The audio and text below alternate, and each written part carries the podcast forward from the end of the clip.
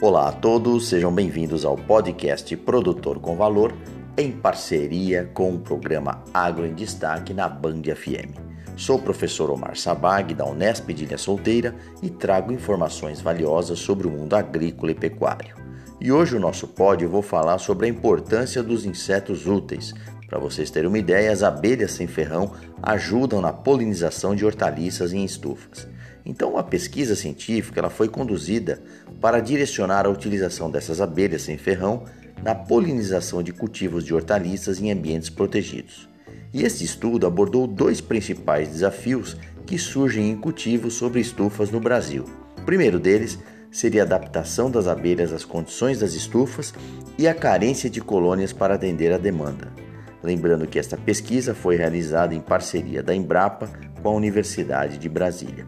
E esse trabalho faz parte de um grande projeto denominado Aclimatação, Seleção e Desenvolvimento de um Método para a Produção de Ninhos de Abelhas Sem Ferrão para a Polinização de Culturas em Ambientes Protegidos, que é liderado pela pesquisadora Carmen Pires da Embrapa.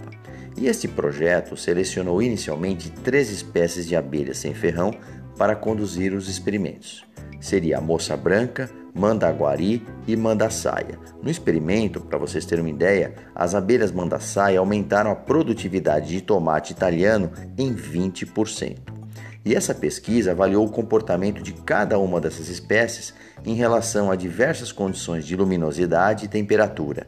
E as abelhas selecionadas se destacam por apresentar tamanhos variados, uma distribuição geográfica ampla e, adicionalmente, Lembrando que os meliponicultores possuem um nível considerável de expertise no manejo dessas abelhas. E isso não só facilita a obtenção de colônias certificadas, mas também promove a troca de conhecimento sobre esses insetos. Em síntese, viva a ciência em abordar a importância dos benefícios desses insetos úteis em relação à produtividade das culturas. Não deixem de acompanhar nossos episódios e também nos seguir no canal Produtor com Valor no Instagram. Muito obrigado, um agroabraço, Omar Sabag, da Faculdade de Engenharia de Ilha Solteira.